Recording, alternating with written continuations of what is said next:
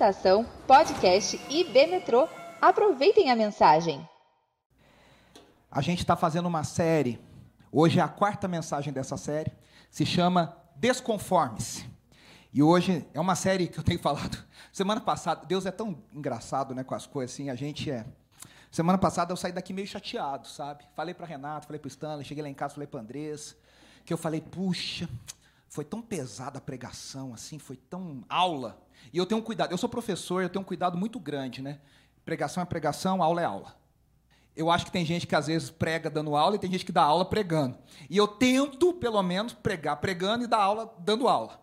E aí eu saí daqui semana passada, foi sobre relativismo, nós falamos de Hegel, de Kant, de Kierkegaard.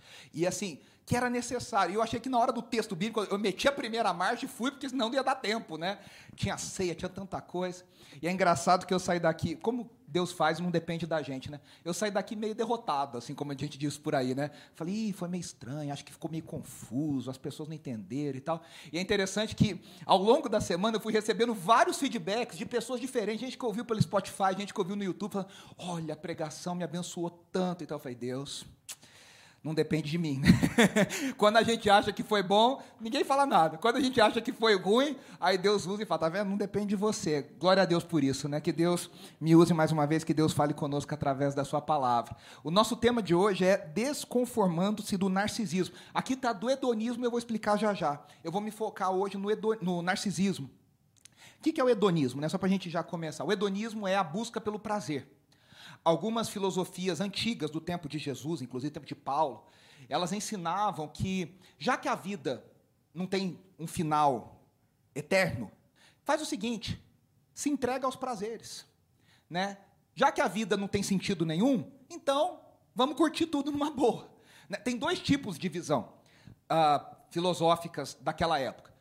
O que a vida não tem sentido então eu vou me abster dos prazeres. Aí são as pessoas que a, a fazem voto de pobreza, de sofrimento. Então, assim, aquela, você conhece aquela frase, né? Não pode ver uma vergonha que quer passar, né? A, a, a pessoa não pode ver um sofrimento que ela quer entrar nele. Ah, tá passando fome, eu quero entrar. Quer, tá passando um sofrimento, eu quero participar também.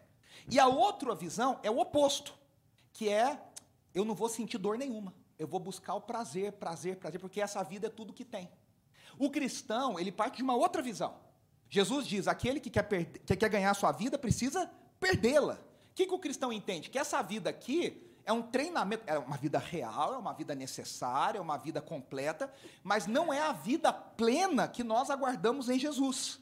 Ou seja, a gente sofre por Cristo esperando viver com Ele. Paulo diz, né? Se você sofre com Cristo aqui, nós sofremos, nós ressuscitaremos com Ele. Nós esperamos o dia que venceremos com Ele. Então a gente acata o sofrimento é, o Gilberto Gil, que aliás fez 80 anos mês passado, um gênio da música brasileira, talvez a música mais conhecida do Gil é uma música muito triste, que diz: Se eu quiser falar com Deus. E aí ele diz: a música é linda, né? mas a letra é muito triste. Porque ele diz: eu tenho que comer o pão que o diabo amassou, eu tenho que me ajoelhar, eu tenho que apertar o nó. Ele está querendo dizer: eu tenho que seguir regras da igreja, eu tenho que fazer acontecer. E aí ele diz: e lá no final isso vai dar em nada, nada, nada, nada. E ele canta esse nada, nada para dizer: a vida não tem sentido. Você faz, você sofre. Na visão do mundo, o cristão é um bobo que não aproveita a vida, que não curte a vida, e depois vai, vai ter nada. Né? Então o hedonismo é essa busca pelo prazer. Por que, que eu. Gente, que neném, belezinha, que coisa mais linda. Estou até distraído aqui. Que coisa mais linda. É, como ela chama? Ai, coisa linda. Parabéns, ela é linda. É... Voltando. é que ela deu uma risadinha, aí não dá, coisa mais linda. O é... que, que acontece? Tudo que a gente vai falar a partir dessa semana, até o final dessa série, envolve a visão de hedonismo. Por isso que eu não vou focar no hedonismo. Porque tudo a gente está procurando, do jeito errado, prazer para nós mesmos. Nós estamos procurando o nosso bem-estar, nós estamos procurando o nosso benefício, nós estamos procurando a nossa alegria. E nós vivemos numa geração extremamente hedonista. Tem até um termo que o pessoal fala por aí, tem filme de adolescente, tem livro, tem série que usa muito, que é a expressão carpe diem, a expressão em latim. E tem muita gente, a gente talvez encare isso de um jeito é, cristão que a gente fala, desfrute o dia, a gente fala, olha, esse é o dia que o Senhor fez, por isso, por isso eu vou me alegrar. A gente olha com o olhar cristão, mas essa expressão não é uma expressão cristã. A, a, o sentido original é o seguinte: Aproveita esse dia, porque esse dia é tudo que tem. Então, viva a sua vida o mais, o, com tudo que você quiser, porque é tudo que você vai ter. É tudo que você vai ter. Não tem nada além dessa vida, não tem nada além desse dia. E nós não cremos nisso. Nós cremos no Senhor. Então, eu vou focar hoje no narcisismo. O que é o narcisismo? Nós vivemos numa sociedade narcisista. Nos anos 70, eu adorei essa, essa, essa imagem, né? a, a Mona Lisa fazendo um carão para uma selfie. Né?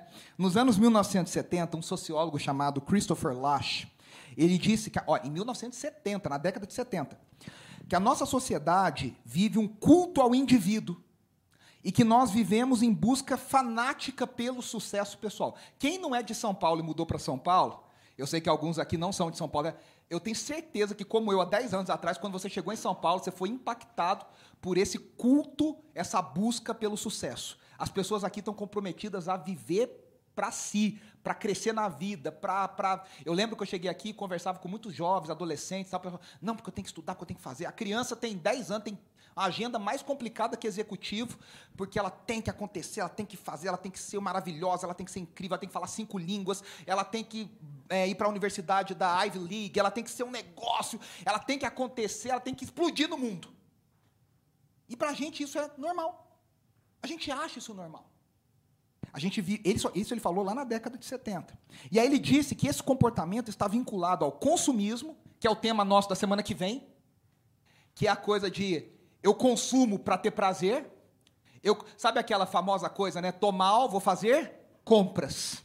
Tô mal, vou me afundar em dívida. Né? Esses dias, eu vou falar semana que vem sobre o consumismo, mas esses dias eu fiquei assim, gente, como o Brasil é um país triste, né? Uma blogueira aí, influencer, Instagrammer, tal, semana passada, retrasada, estava é, chorando porque ela não sabia como ela ia pagar a fatura do cartão de crédito dela, que era simplesmente 377 mil reais, né? É, que é a realidade de todos nós. Na tua fatura não vem isso? Né? Poxa, normal, né? 370. Ela estava, não sei como eu gastei isso. Tem gente que não ganha isso na vida. Né? E ela, numa fatura de cartão de crédito. Quer dizer, a pessoa compra para preencher um vazio que nunca vai se preencher. E aí tem a busca da fama a qualquer preço. Tem uma música que é uma versão, a Cláudia Leite fez essa versão no Brasil, ela fala, eu quero ser muito famosa, eu quero sentar no sofá da Hebe, eu quero sentar no Jô, eu quero tomar água na caneca do Jô, eu quero... É, é a geração Big Brother, a gente quer ser famoso. A, a, gente hoje tem uma categoria de pessoas que... Você pode ver, tem às vezes no Instagram da pessoa, lá na bio, não sei o que lá, é participante de reality show. O cara é um participante profissional de reality show. Ele sai da fazenda pro Big Brother, para, sei lá, de férias com ex e o, tantos outros aí que tem por aí, né? O cara é power couple, sei lá, tem uns, tem uns nomes aí, né? É, e aí a busca da fama a qualquer preço e até mesmo o abuso de cirurgias para a pessoa se manter jovem né? Para a pessoa ficar. E aí vai ficando, né? Puxado. Tem as pessoas que você vê na televisão que a pessoa espirra, a perna levanta, né? Porque de tanta cirurgia, tão cortada. Esses dias eu recebi uma imagem. Minha irmã mandou uma, mensagem, uma imagem. Eu gosto um pouquinho do Silvio Santos, algumas pessoas sabem disso. E aí ela mandou para mim um designer que ele é especializado em, em fazer o rosto. Ele, acho que ele trabalha para a polícia e tal. E ele faz, no Instagram dele, ele faz o perfil, ele faz a foto de pessoas famosas sem cirurgia, se não tiver cirurgia. Aí ele mandou o Silvio Santos sem cirurgia. Rapaz, né? Porque assim, vai o Santos fala, né, que ele é devoto de Nossa Senhora das, das, plásticas, né? Então a pessoa vai ficando porque não quer, bota um botox aqui, faz um negócio aqui, mexe no lábio aqui e vai fazendo e geralmente vai ficando pior, né? Por quê? Porque a pessoa quer, ela quer é, viver para ela, para o prazer dela. Ela fala, não, eu tenho que estar tá jovem. A gente vive nessa sociedade. A psicóloga Jean Twenge, eu acho que é assim que fala, ela realizou um estudo em 2009 e ela percebeu que o comportamento narcisista havia aumentado na mesma proporção da obesidade. E ela chegou, ela escreveu um livro, porque no estudo dela ela classifica o narcisismo como uma pandemia mundial. Ela classifica a a, a, o narcisismo como uma pandemia mundial.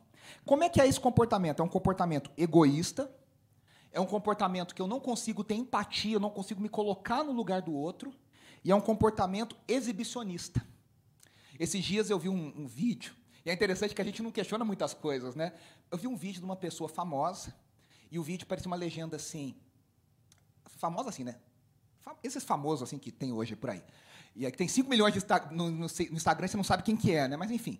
E aí tava assim, olha, fulano de tal, doa, no seu, compra. Lembrei, era um, era um ambulante vendendo, sei lá, relógio, alguma coisa assim. E essa pessoa, acho que era um cantor sertanejo. Ele vai lá e compra a banca inteira da pessoa. Quanto custa tudo? Aí ele compra e fala, ó, não quero nada que você pode vender de novo e, e, lucrar de novo e tal. E aí todo mundo, nossa, que coisa linda e tal, tal, tal. E eu achei, nossa, que legal essa atitude dele. Aí depois me deu um clique. Quem que estava filmando aquilo naquela hora? Ele fez a ação e ele colocou alguém lá para filmar, para postar e para dizer, olha, olha o que eu fiz. Percebe? A gente exibe até as boas ações. Esses dias apareceu uma, um vídeo que viralizou de uma enfermeira, alguma coisa, que chorou numa notícia que ela recebeu de um paciente e tal, e o pessoal também. E aí um amigo meu que é, é professor, teólogo e tal, ele falou assim, gente, quem que estava filmando? Ela teve a capacidade de colocar num, num pedestal, ter a emoção na frente do celular para exibir, para falar, olha como eu me emocionei. A gente vive numa geração exibicionista, né? Então, o sociólogo e historiador norte-americano chamado Richard Sennett, ele fala em uma crise narcisística, narcisística, alimentada entre outros fatores. Olha só, falta de relacionamentos sólidos, e aí, nesse caso, ele avalia que na nossa sociedade, experiências reais não são desejadas, mas apenas vivências que prolongam o eu no outro. Eu quero coisas que eu, na verdade, me vejo no outro. E aí a gente chega no mito de Narciso. Eu não sei se todo mundo conhece a lenda de Narciso, o mito de Narciso, de onde vem o termo narcisista. Qual que é a história? Segundo a lenda, Narciso nasceu na região grega de, da Boécia. E ele era filho do. Ele era um semideus, né? Ele era filho do deus do rio. Ah, eu acho que fala Cefiso. Não sei se é Céfiso ou Cefiso. Eu acho que é Cefiso, porque não tem acento. E da ninfa Liríope. E quando ele nasceu, ele era muito bonito. Eu sei como funciona isso. Ele era muito bonito. E aí, um dos oráculos lá falou assim que Narciso, olha, esse menino vai ser muito atraente. Só que essa beleza pode ser uma maldição para ele. Ter, mas, ao mesmo tempo, ele pode ter uma vida muito longa se ele souber usar a beleza dele. E aí, ele então, ah, ele falou, mas para Narciso viver muito, ele não pode olhar o seu próprio rosto, ele não pode admirar a própria beleza, ah, porque ele disse que se ele visse o rosto, ele seria amaldiçoado. E aí, olha só, ele tinha toda a bajulação, todas as ninfas eram apaixonadas por ele, mas diz que ele era muito ah, como diz aí hoje, um boy tóxico, né? Ele era um cara chatão, se achava, ele era muito, ele desprezava o amor das ninfas. E aí uma dessas ninfas se chamava Eco, e ela se apaixonou loucamente por Narciso. Mas ela também foi rejeitada por ele. E aí o que aconteceu? Ela vai até uma, uma feiticeira chamada Nêmesis, e ela fala assim: ah, Nêmesis, lança uma maldição sobre Narciso, porque ele não correspondeu ao meu amor. E aí, olha a, a maldição que Nêmesis lança sobre Narciso. Que Narciso se apaixone com muita intensidade, mas nunca consiga possuir a sua amada. E a maldição foi lançada e Narciso se apaixonou, só que ele se apaixonou pela sua própria imagem. O que, que aconteceu? Um dia ele estava numa caçada e ele foi beber água e quando ele se curvou, é o que mostra essa imagem, se curvou no lago ou no rio para beber a água, ele viu o seu reflexo e ele se apaixonou por ele mesmo. E aí ele tentava se pegar, ele tentava se alcançar, e ele não conseguia, por motivos óbvios. Só que ele não conseguia se desvencilhar disso. E o que aconteceu? Narciso ficou ali, preso nessa paixão por si mesmo, e ele morreu ali, desnutrido e desidratado. E aí diz a lenda que no lugar onde ele morreu, surge uma flor branca, que foi um símbolo da morte de Narciso. É, essa, essa lenda é pesada, né? O Caetano Veloso ele tem uma, um jeito genial. De, hoje eu falei do Gil, tem que falar do Caetano. Lá na letra de Sampa, algo acontece no meu coração, né? Ele fala assim numa uma dos versos: Quando eu te encarei frente a frente, não vi o meu rosto. Chamei de mau gosto o que vi. De mau gosto, mau gosto. É que Narciso acha feio tudo aquilo que não é espelho. Só que isso é um transtorno. Pode chegar ao nível de ser um transtorno de personalidade narcisista, chamado TPN, que é uma forma patológica de narcisismo. E é reconhecido, inclusive, por transtornos mentais. É um transtorno mental. E ele é caracterizado por um padrão de grandiosidade, uma necessidade de admiração e uma falta de empatia no início da vida adulta. Olha o que, que traz. Está escrito aqui, se você conseguir ler. Olha. Sensação grandiosa da própria importância. Isso aqui é uma patologia, é um nível exagerado de narcisismo. Fantasias de sucesso ilimitado, poder, brilho, beleza, amor ideal. Acreditar ser especial e único. Gente, eu, conheço, eu conheci uma pessoa assim, e já, tive, já vi casos assim. A pessoa ela tem uma, uma situação na vida dela, geralmente é uma pessoa pobre, que foi rejeitada, adotada, várias questões. E essa pessoa ela cria um mito na cabeça dela. Ela cria uma mentira na cabeça dela. Eu conheci uma pessoa que ela contava uma história que ela foi adotada por um milionário, que não sei o que lá, e esse milionário, blá, blá, blá, deu, deu, deixou a herança para ele, que ele era não sei o que lá, e o milionário morreu, e ele estava aguardando fazer 21 anos. Uma história assim, dessas de filme mesmo. Só que quando a gente foi ver, era tudo mentira. A mãe era viva, o pai era vivo, e falava que os pais tinham morrido num acidente. E aí a gente falou, mas aí perguntaram para a mãe dele, mas o que, que aconteceu? Ele falou que a senhora morreu. Ela falou, é porque ele tem vergonha, que a gente é muito pobre. Então ele criou, é um mito narcisista de algo que não existe. Para quê? Grandeza, sucesso ilimitado. Quem já viu agora no Netflix aí, não tem aí o, o como chama aí, o golpista do Tinder? Vocês viram esse, esse documentário? Alguém assistiu esse documentário? Gente do céu. O cara era um profissa. E assim, fingia que era filho de um milionário russo, que não sei do que, enganando assim centenas de mulheres com jatinho, comendo nos restaurantes mais chiques. A Netflix também tem uma série, uma história real, chamando. Uh, como é que é? Inventando Ana, que chama? Inventando Ana? Acho que é, né? Que também é uma história real, também de um mito narcisista. A menina precisava. Era pobre, foi esquecida pelos pais, não sei o que lá. Mesma coisa. A nossa sociedade vive isso e tem muitos exemplos disso. Né? Olha lá, demandar admiração excessiva, ficar perto de gente assim é cansativo, que essa pessoa exige, ela suga sua energia o tempo inteiro. É só ela. No mundo só existe ela. Todo mundo gira em torno dela. Apresenta sentimento de possuir direitos, exploração nas relações interpessoais, falta de empatia. Sabe por quê? Porque ela não consegue enxergar o outro. Não existe o outro para ela. No mundo dela só existe ela. Então o outro é um acessório para que ela seja glorificada, né? Ela inveja os outros e acredita ser invejado. Eu tive um colega assim no seminário. Ele tinha um, um, um complexo que ele achava que todo mundo invejava ele. E ele falava assim: não, porque todo mundo quer o que eu tenho. Aí eu falava assim: mas todo mundo quem? Aí ele falava: eu, eu, eu com 19 anos, eu era muito desbocado. Aí ele falava assim: não, porque fecha a janela que as pessoas ficam me olhando. Aí eu falava assim: que pessoas? Não, porque o pessoal quer tudo que eu tenho. Eu falei: mas você tem o quê? A gente é seminarista, a gente não tem nem onde morrer, cair morto que, que, que as pessoas querem teu? O que, que, você está escondendo? Não, porque todo mundo quer. A pessoa ela vive nessa, nesse complexo, nessa coisa. Não, que todo mundo tem muita inveja de mim, todo mundo. Você conhece gente que fala isso? E a gente não leva muito a sério essas coisas. A gente meio que leva na brincadeira, a gente acha que é normal e a coisa é complicada. E aí diz comportamentos e atitudes arrogantes e insolentes. Né?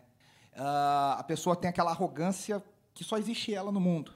E aí, olha o que diz um estudo, diz assim, uma psicóloga chamada Pat McDonald, ela diz assim, a desordem narcisista da personalidade continua sendo um diagnóstico bastante raro, mas as características narcisistas estão certamente em alta. Basta observar o consumismo galopante, a autopromoção nas redes sociais. Sabe aquela pessoa que você nem sabe que, sim, sei lá, tem 12 anos e bota assim, sei lá, fulano de tal oficial. Aí você fala, oi? Né? Aí você vai a pessoa tem 12 seguidores, 13 seguidores, tá lá, não sei o que, real, oficial. Porque a pessoa tem parcerias no direct. A pessoa tem 20 seguidores. Aí você fala, o que está tá acontecendo, né? É, a busca da fama a qualquer preço. Um estudo na PUC do Chile, na Pontífice Universidade Católica do Chile, mostrou que pessoas que tiram muitas selfies, olha o alerta, desenvolvem 5% a mais de comportamento narcisista no ano seguinte. Agora você imagina que você vai acumulando 5%, 5%, 5%. Em 20 anos, você é um completo narcisista. E aí é interessante porque a frase, você já ouviu essa frase, talvez? O meio é a mensagem. Ela chama atenção para dizer o seguinte: preste atenção que depois a gente vai ler ali no slide. Diferentes tipos de mídia trazem consequências sociais e psicológicas. Eu não estou falando do conteúdo. Eu estou dizendo a forma como nós acessamos a mídia, ela gera em nós desdobramentos psicológicos. Olha que interessante. Um sociólogo que eu estava lendo essa semana, ele falou que o mundo dos livros é um mundo de estabilidade. As palavras estão diagramadas, elas estão em linha, elas vêm uma depois da outra, ela traz uma estabilidade. Eu nunca tinha parado para pensar nisso. Então fala, o livro traz segurança. Ele fala, o mundo dos vídeos, dos TikToks, dos vídeos de 15 segundos, 30 segundos, não trazem isso. É o mundo do volúvel, fluido, onde as coisas simplesmente vão se encaixando e acontecendo. Então a mídia, ela tem um poder. Quem viu aquele documentário o Dilema das Redes, sabe o que eu estou falando lá naquele que não é um documentário cristão, longe de ser cristão, mas eles dizem claramente que, que o algoritmo quer que você. Lembra que lá no documentário tem uma hora que um dos fundadores lá do Google, da, do Facebook, sei lá eu de quem, que diz assim: o fato de você arrastar para cima, arrastar para cima, isso gera em você um sentimento, um hormônio que te traz calma e tranquilidade. As pessoas são viciadas em arrastar para cima, arrastar para cima. Ah, ou então para baixo para dar o, o refresh e você vê novos conteúdos. E aí ele fala, porque aquilo ali é infinito. Quantas vezes você abaixar, quantas vezes aquilo ali vai gerar novos conteúdos, vai gerar novos conteúdos, vai gerar novos conteúdos. E aí a gente vai ficando viciado, viciado, viciado, viciado. Eu não sei você, às vezes eu me pego olhando coisas no celular, eu, olhando no celular coisas que eu nem sei o que eu estou olhando. Mas eu tenho um, um, aquele gatilho de olhar. E isso gera em nós comportamentos. E aí, olha que interessante. Um sociólogo chamado Thomas Desengotita, ele fala: no mundo das telas, o que é mais natural para nós do que assistir? E aí ele fala: o ser humano assiste. É uma coisa muito natural. Você está vendo alguma coisa passando, você vai assistir. É uma, é uma tendência nossa captura nossa atenção na hora. Você para e fica vendo o que está acontecendo. Aí ele diz: nas telas, nós vemos mundos do além, como os deuses. E aí ele fala que a tecnologia das telas ela trouxe um novo ápice de prazer viciante na era digital. Porque nas telas a gente vive um duplo papel. Nós somos tanto espectadores quanto as estrelas. Esse aparelhinho aqui transformou você e eu em estrelas do nosso próprio reality show. Nós temos milhões, bilhões de publicações da pessoa compartilhando o crossfit que ela vai, o almoço que ela comeu, a viagem que ela fez, a roupa que ela está usando, o jeito que ela usa a roupa. Pessoas comuns como eu e você, compartilhando todos os dias nós somos estrelas do nosso próprio reality show. E isso nos dá uma sensação de poder. Vamos falar a verdade, é gostoso quando alguém fala: puxa, que legal, vou comprar essa roupa que você indicou. Olha, eu fui naquele restaurante que você postou. Olha, eu fiz. Aí você fala: nossa, que legal. E aí a gente vai aumentando a nossa influência, por isso que se chamam influencers, ou influenciadores. Porque a gente está influenciando. E isso vai gerando em nós um prazer. A tela de cinema, antigamente, mostrava o que outros produziam e a gente assistia. Com os nossos celulares, agora a gente vê o que a gente produz. Nós somos produtores do nosso conteúdo. Nós não somos mais espectadores passivos, mas agora nós somos narcisistas, ávidos por notoriedade, obcecados por ter amigos virtuais. Ai, meu, meu Facebook está lotado. Aí eu fiz um perfil 2, eu fiz um perfil 3, eu fiz um perfil 4. Eu tenho 20 mil amigos virtuais. É interessante que na época, por exemplo, na geração dos nossos pais, dos nossos avós, ninguém tinha 5 mil amigos. Seu pai, seu avô, se ficava feliz, tinha lá um, um compadre, né, como a gente fala no interior, um compadre, uma comadre. Ia lá na casa de vez em quando, dois amigos já estavam assim, Bom demais. É verdade ou não era, gente? A gente até. Eu falo para meu pai, pai, você está sem amigo, você precisa procurar mais amigo. Aí meu pai fala, oh, mas como assim? Eu tenho meus amigos a vida inteira. Né? é interessante como a gente mudou o nosso, nosso perfil. E aí é interessante esse livro aqui do Tony Heinck, que fala sobre a guerra dos espetáculos, o cristão na era da mídia. E ele fala assim: enquanto assistimos a outros nos assistirem, somos tomados pela, pelo êxtase de nos tornarmos a estrela. Tornamos-nos espectadores de nosso ego digital. Nossas fotos digitais e selfies apenas amplificam essa autoprojeção. Existem estudos sendo conduzidos hoje de como as pessoas estão desenvolvendo patologias mentais e psíquicas pelo uso de filtros. Sabe esses filtros que você bota carinha de cachorro, de bichinho, não sei o que lá? Tem gente que só consegue se mostrar com esse tipo de filtro. E a pessoa desenvolve uma patologia psico, psiquiátrica, é, psíquica, que ela meio que se acha um animal.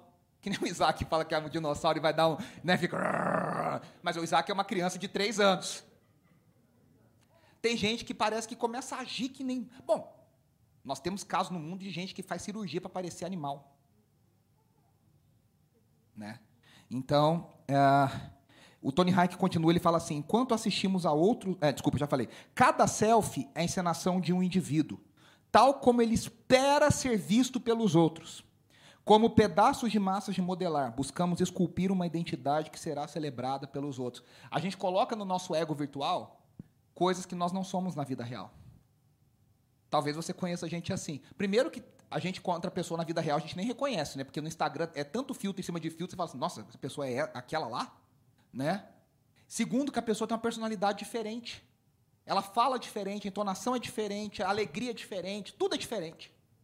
E a gente vai criando esses egos narcisistas. E aí a grande pergunta é: a idolatria que eu tenho falado, que nos torna parecido com o que nós adoramos, e se nós adoramos a nós mesmos, tal qual como Narciso, tal qual Narciso, nós morreremos.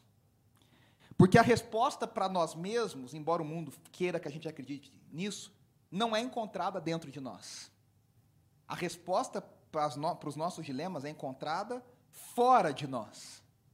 E se a gente só consegue olhar para dentro, a gente vai morrer. Nós precisamos ver o rosto de Deus para sermos transformados à imagem de Deus. Agora a grande pergunta é: como que a gente vê a Deus? E aí eu queria ler um texto de Paulo em 2 Coríntios, capítulo 3, no versículo 7 a 18, e Paulo diz assim: O mistério, o ministério que trouxe a morte foi gravado com letras em pedra. Mas esse ministério veio com tal glória que os israelitas não podiam fixar os olhos na face de Moisés, por causa do resplendor do seu rosto, ainda que desvanecente. Não será o ministério do Espírito ainda muito mais glorioso? Se era glorioso o ministério que trouxe condenação, quanto mais glorioso será o ministério que produz justiça. Pois o que outrora foi glorioso, agora não tem glória, em comparação com a glória insuperável. E se o que estava se desvanecendo se manifestou com glória, quanto maior será a glória do que permanece. Portanto, Visto que temos tal esperança, mostramos muita confiança. Não somos como Moisés, que colocava um véu sobre a face, para que os israelitas não contemplassem o resplendor que se desvanecia. Na verdade, as mentes deles se fecharam, pois até hoje o mesmo véu permanece quando é lida a antiga aliança. Não foi retirado, porque é somente em Cristo que ele é removido. De fato, até o dia de hoje, quando Moisés é lido, um véu cobre os seus corações. Mas quando alguém se converte ao Senhor, o véu é retirado. Ora, e aqui eu quero que você preste atenção, versículo 17. O Senhor é o Espírito, e onde está o Espírito do Senhor? Ali a liberdade. Versículo 18. E todos nós, que com a face descoberta contemplamos a glória do Senhor, segundo a Sua imagem, estamos sendo transformados com glória cada vez maior, a qual vem do Senhor, que é o Espírito. Primeira coisa que eu quero chamar a atenção nesse texto o que nos transforma é a glória de Deus. O contexto dessa fala de Paulo é Êxodo capítulo 34. O que, que acontece em Êxodo capítulo 34? Moisés sobe ao Sinai de novo. Por quê? Porque ele tinha descido e viu o povo adorando a, a, a, ao bezerro. E ele sobe e, ele, e Deus diz para ele que ele vai fazer uma nova tábua da lei. E ele fica 40 dias com o Senhor. E a face de Moisés brilhou, porque a Bíblia diz que em Êxodo 34 que o nome do Senhor foi revelado a Moisés, e Deus passou diante de Moisés. E Deus revelou a sua, a sua aliança com Moisés, com o povo de Israel. Então, Moisés teve um, um, um, contato muito direto com a revelação de Deus, de quem Deus era, quem Deus estava falando ser, que, o que Deus queria do seu povo. E essa revelação fez com que o rosto de Moisés brilhasse. E aí, quando Moisés desce com essas tábuas, chamado Decálogo, ou os Dez Mandamentos, esses Dez Mandamentos são a base de toda a aliança, chamada aliança mosaica, ou antiga aliança, que é estabelecida no Monte Sinai. E aí o rosto de Moisés brilhava, e aí o texto diz que as pessoas não aguentavam olhar o rosto de Moisés brilhando. E aí Moisés então colocava um véu. E ele só tirava o véu quando ele voltava para o tabernáculo para falar com o Senhor de novo. E aqui é interessante, porque Moisés, primeiro que glória, aqui nesse contexto, né, fala assim, ó, várias vezes ele usa a palavra glória, né? Ele diz, olha, contemplamos a glória do Senhor com a glória cada vez maior. Aqui antes ele fala, né? Veio com tal glória que os israelitas não podiam fixar. Glória aqui significa literalmente brilho. Brilho. Tem um hino antigo que diz, né? Brilhando, brilhando, brilhando qual doce luz, brilhando, brilhando, brilhando por meu Jesus. Moisés brilhava. E a glória brilhava. Só, e Moisés colocava o véu por quê? Por causa da, da dureza do coração das pessoas. O coração do povo era tão duro, tão duro, que as pessoas não conseguiam ver o rosto de Moisés brilhando. Então ele colocava um véu para que as pessoas não fossem afrontadas pela glória, pelo brilho do coração, do, do, do rosto de Moisés. Só que a glória em Moisés, o que Paulo está dizendo aqui, se você prestou atenção no texto, é o seguinte: o resumo é: a glória em Moisés, ela ia diminuindo com o passar do tempo, ela ia acabando e ele diz: a glória que veio em Cristo, ela aumenta, ela cresce. Por isso que ele diz de glória em glória. O que, que significa de glória em glória? Vai subindo os níveis, vai subindo de nível. Paulo faz uma comparação da nova aliança com a antiga. Preste atenção, olha aqui. Ministério que trouxe a morte, o ministério do Espírito. Aqui é a antiga, aqui é a nova, onde há liberdade. A antiga é desvanecente, ou seja, ela vai acabando, vai acabando, vai acabando, vai acabando. A nova é permanente. A antiga trouxe condenação. A nova aliança produz justificação. A antiga, ela precisa do véu. A nova é com o rosto descoberto, com a face descoberta, é sem véu. A antiga tinha glória, mas a nova tem uma glória que é ainda maior. Então, o que nos transforma é o brilho de Deus que precisa brilhar no nosso rosto. A gente não precisa do filtro do Instagram. A gente não precisa ver a nossa beleza. A gente não precisa ver a nossa, a nossa fama. A gente precisa que a glória do Senhor, o brilho de Deus, brilhe no nosso rosto.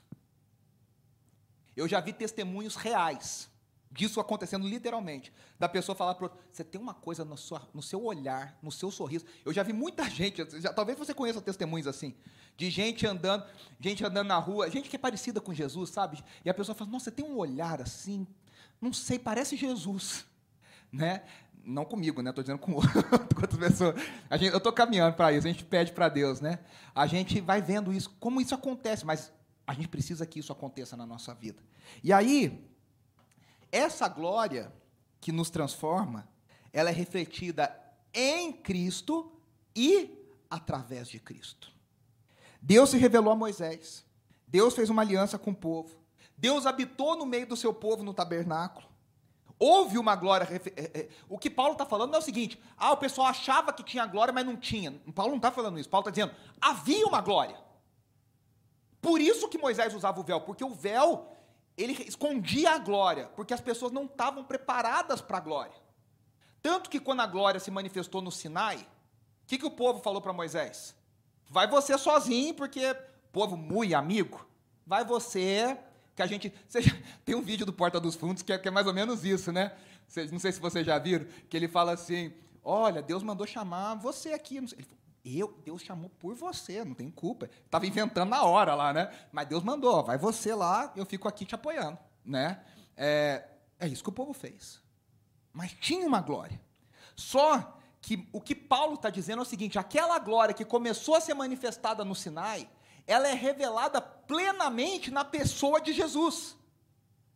Por isso que João, capítulo 1, versículo 14, diz assim: a glória que estava no tabernáculo, a, a, coluna de glória, aquela glória que encheu o templo de Salomão, que diz que os sacerdotes não conseguiam ficar em pé dentro do templo. Essa glória, agora ela, habita corporalmente numa pessoa, e na pessoa de Jesus. Por isso que diz: vimos a sua glória, glória como do unigênito do Pai. João 1,14. Só que veja, os judeus ainda têm o véu, Paulo está dizendo, por quê? Porque eles olham para a lei, e Paulo sabe isso de cadeira cativa, porque ele fez exatamente isso. Eles sabem de cor, eles decoram, eles leem, eles estudam nas sinagogas, mas eles olham para a lei e eles deveriam olhar para a lei e falar: puxa, Cristo é o cumprimento disso tudo.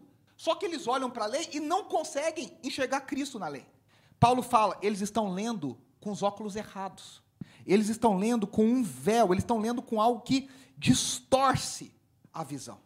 Vocês lembram que nos anos 90 tinha uma moda, aqueles livros que a gente comprava 3D? Vocês lembram disso? Que você tinha que ficar vesgo para enxergar a, a, Vocês lembram que a gente. Tinha gente que ficava lá né, na escola e punha, e tentava, e não via. Aí alguém fala, nossa, eu estou vendo um peixe, ah, eu estou vendo não sei o que lá. E você não está vendo nada, né? Você não está enxergando nada. Você está aqui, olha, olha. Por quê? A gente não olha do jeito certo. Paulo está dizendo, os judeus olham para a lei, e a lei, o final da lei é Cristo. O final da lei é, isso aqui é impossível ser cumprido, só um pode cumprir, Jesus Cristo de Nazaré. Só que eles olham para aquilo e acham que eles conseguem cumprir. Eles não enxergam. Então, a, o que Paulo está dizendo é que os judeus leem com véu porque eles não entendem que Cristo é o cumprimento. Porque olha só o que ele diz aqui, 2 Coríntios 4, um capítulo depois, ele diz assim: Se o nosso evangelho está encoberto, para os que estão perecendo é que está encoberto. Ele está dizendo: a mensagem que eu estou pregando para vocês, se ela está estranha, escondida, confusa, ela não está confusa para os que são alcançados, ela está confusa para os que estão perecendo, porque eles não têm olhos para ver. Vocês lembram lá em Apocalipse quando Jesus diz assim: quem tem ouvidos para ouvir, ouça. Ali tem um padrão que eu queria que você entendesse e guardasse isso, que é um, ó, uma chave para o Novo Testamento. O problema nunca está na mensagem, o problema nunca está em Cristo, o problema nunca está na boca de Deus. O problema é sempre no ouvido de quem ouve e no, no ouvido de quem vê. Ou melhor, no ouvido de quem não ouve e no olho de quem não vê. Por isso que ele diz: o evangelho está coberto para os que estão perecendo. Aí diz: ó, o Deus dessa era, e nós estudamos duas semanas atrás, quem acompanhou sabe, era, não é um lugar, é um tempo. O Deus desse, desse tempo, o Deus da presente era, cegou o entendimento dos descrentes, para que não vejam a luz do evangelho da glória de Cristo, que é a imagem de Deus. Cristo, que é a imagem de Deus. Nós vemos a glória de Deus no evangelho quando Deus converte o nosso coração. E é o que acontece. Paulo diz: esse véu é retirado do nosso coração. Quando eu e você fomos alcançados pela graça de Deus, de alguma forma que eu e você não entendemos. Não é porque a gente é muito inteligente, não é porque a gente é muito brilhante. Na verdade, Paulo diz é porque a gente é louco e insignificante. O véu foi retirado do nosso coração. E a gente, de repente, aquilo, sabe? É Jesus. Ele é a resposta. Eu acho muito interessante o testemunho de pessoas que crescem na igreja e de repente, lá com seus 18, 20, 20 e tantos anos, a pessoa está na igreja, está na igreja, está na igreja, mas diz assim: minha vida era só flauta. De repente, cai alguma ficha que a pessoa não sabe nem de onde, nem porquê, nem quando. E ela fala: Eu entendi. Eu percebi. De repente. Isso é lindo. Paulo sabia isso, claro, porque Paulo lia, sabia de cor, estudava as Escrituras. E quando ele lia as Escrituras, o que, que as Escrituras faziam com ele? Que ele perseguisse a igreja. De repente, não mais que de repente, ele teve um encontro com Cristo ressurreto a caminho de Damasco. Aquele encontro mudou a vida de Paulo e ele percebeu que ele estava lendo e fazendo justamente o contrário do que precisava. Por isso que ele diz que a gente precisa que o véu caia. Por isso que ele diz: quando nós nos voltamos para o Senhor. O que, que, que, que Paulo está falando? Moisés voltava para o tabernáculo e tirava o véu. Nós nos viramos para Deus, nós nos voltamos para Deus e o véu é tirado. Ele fala isso de outra forma lá em Efésios 1, 18 e 19. Oro também para que os olhos do coração de vocês sejam iluminados. Lembra que eu disse que glória é brilho? Para que a glória brilhe, a fim de que vocês conheçam a esperança para a qual ele os chamou, as riquezas da gloriosa herança dele nos santos e a incomparável grandeza do seu poder para conosco, os que cremos, conforme a atuação da sua poderosa força. Quando a glória de Deus brilha em nós através de Cristo, a gente tem que entender três coisas, Paulo diz. Olha só, primeira, a esperança do nosso chamado em Cristo.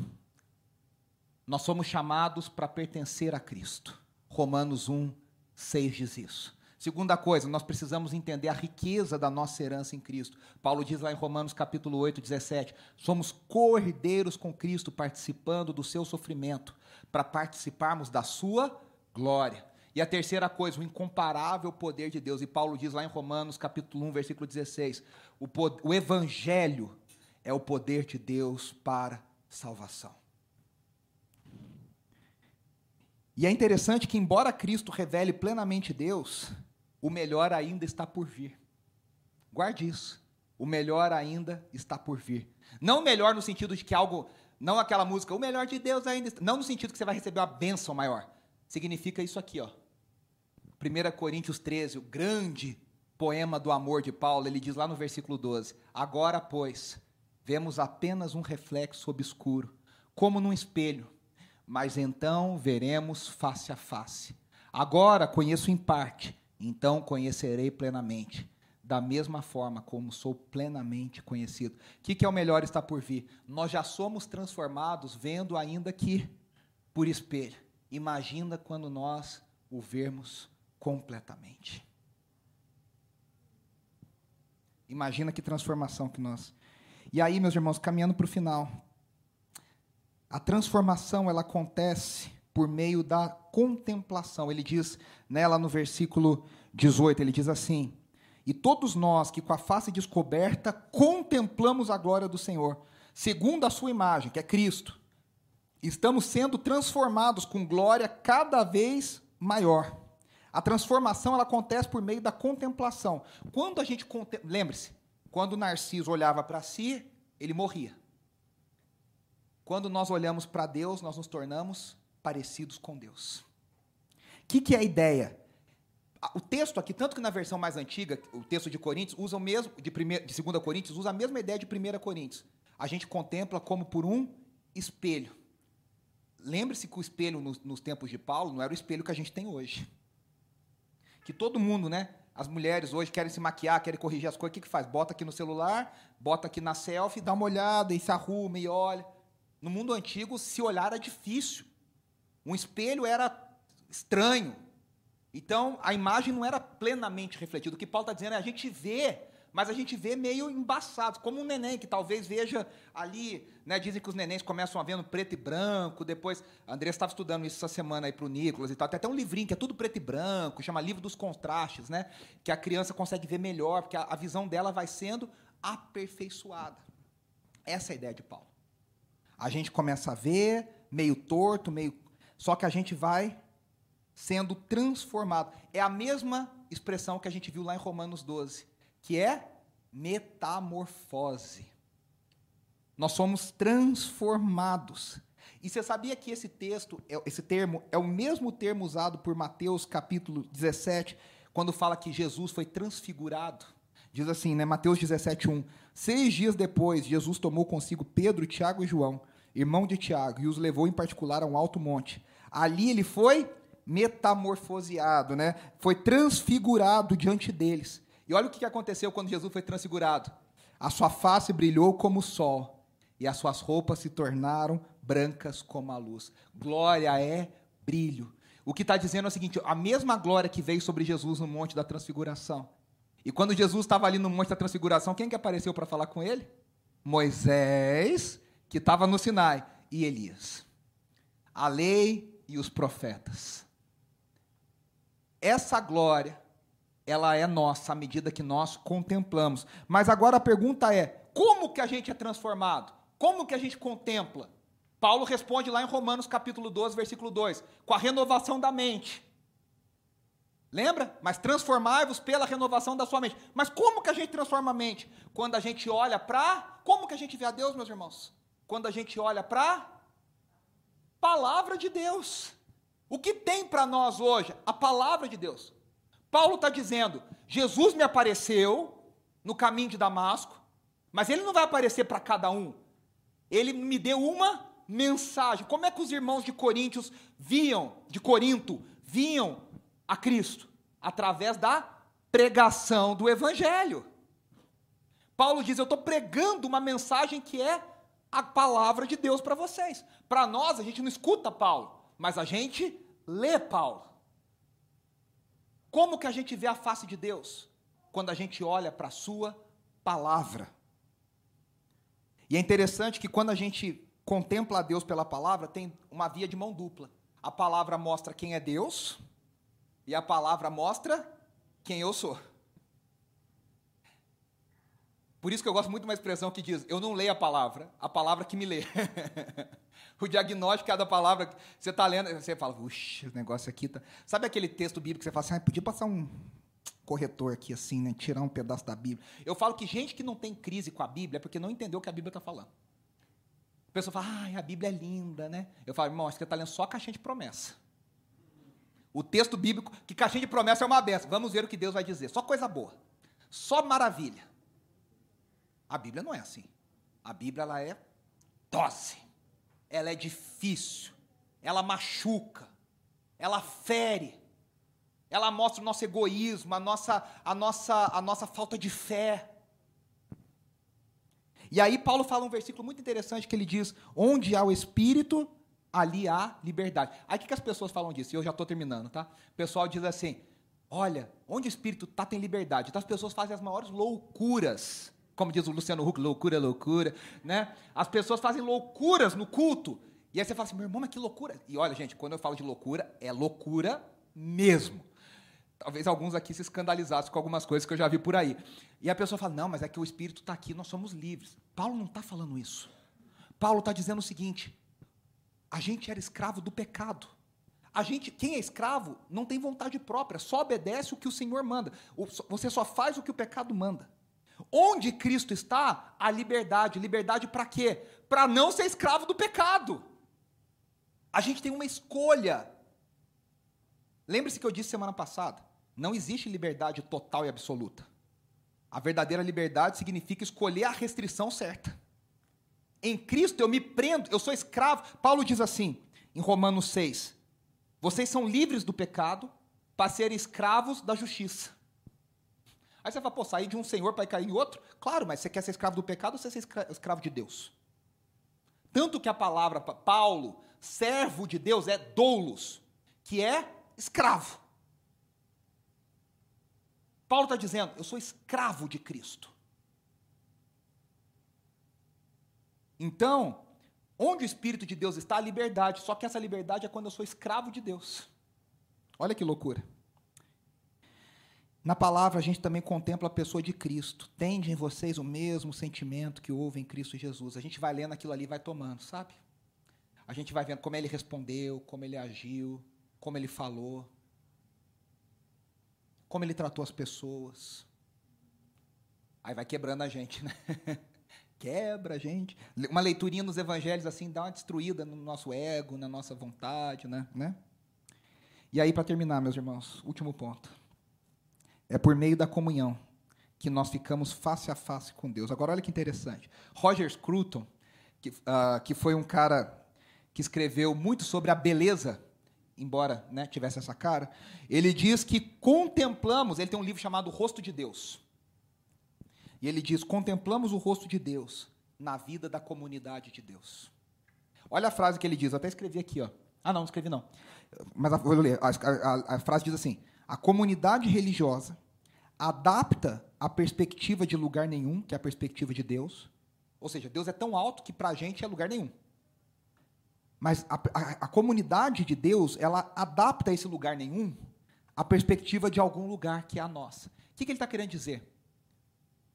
A glória de Deus é tão inacessível para a gente, que a, a gente fala, ah, tem que ver a glória de Deus. As pessoas acham que é um negócio meio místico, assim. Que ela vai ficar aqui olhando para o teto, pedindo uma visão, vai pedir para. Pode acontecer? Pode acontecer. Mas a glória de Deus é uma coisa palpável. Quando que a gente vê a glória de Deus? E aí o Roger Scruton, que não está escrevendo para a igreja, ele não está pregando. Ele é um filósofo. Ele está dizendo, a gente vê o rosto de Deus no rosto da comunidade dos santos. Por isso que eu não consigo contemplar Deus sozinho. Eu preciso do outro para contemplar Deus no outro. O narcisismo nos leva a buscarmos a nós mesmos no outro. A contemplação nos leva a buscar a face de Deus no outro. O que, que há de Deus no Kleberson que Deus revela que eu não sabia? O que, que há de Deus na Julie que eu preciso ver na vida dela?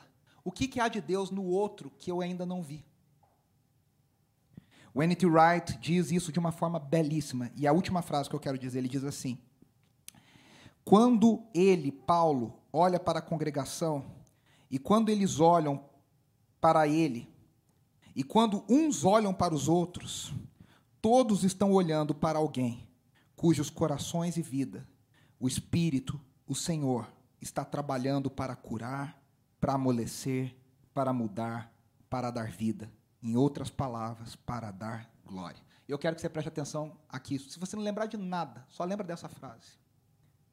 Olha para a pessoa que está perto de você aí. Dá uma olhada um no outro aí. Nós somos uma comunidade de pessoas imperfeitas, que erram, que pisam na bola, que falam uma coisa e fazem outra. Mas a gente está buscando ser parecido com Jesus. Em nós atua o Espírito, amolecendo, quebrando, apertando. E quando eu vejo o outro sendo transformado, olha que coisa linda. Eu estou vendo a glória de Deus agindo palpável, prática, visivelmente na vida dessa pessoa. Ao ver a glória de Deus na vida dessa pessoa, eu também sou transformado. É na vida em comunidade, fora de mim, que eu encontro a cura que eu preciso que eu encontro a transformação que eu preciso. Quando a gente vê uma, um testemunho como o da Suzy semana passada, como o da Kátia dessa semana, como a gente conversa uns com os outros num pequeno grupo, a gente testemunha, a gente fala. A gente não faz para vender um produto, para vender o peixe, falar, oh, vem na nossa igreja que aqui dá certo. A gente está dizendo, somos uma comunidade onde o oleiro está trabalhando, e ele está nos amassando, e ele está nos transformando. A Kátia falou, eu fiquei brava, eu fiquei triste, eu fiquei com raiva, porque nós somos assim. E a gente vai vendo Deus transformando, Deus nos amassando e formando em nós a face de Deus. A contemplação do Senhor, ela nunca nos isola numa montanha, mas ela nos leva a nos envolvermos com o próximo. Pedro falou: Senhor, eu vou fazer três tendas para nós aqui. Vai ser lindo aqui. Essa vigília vai ser poderosa. E Jesus falou: Você não entendeu nada, vamos descer, porque o ministério é lá embaixo. O crente adora um monte quando o ministério está lá embaixo, quando a gente precisa olhar na face um dos outros, procurando a face de Deus.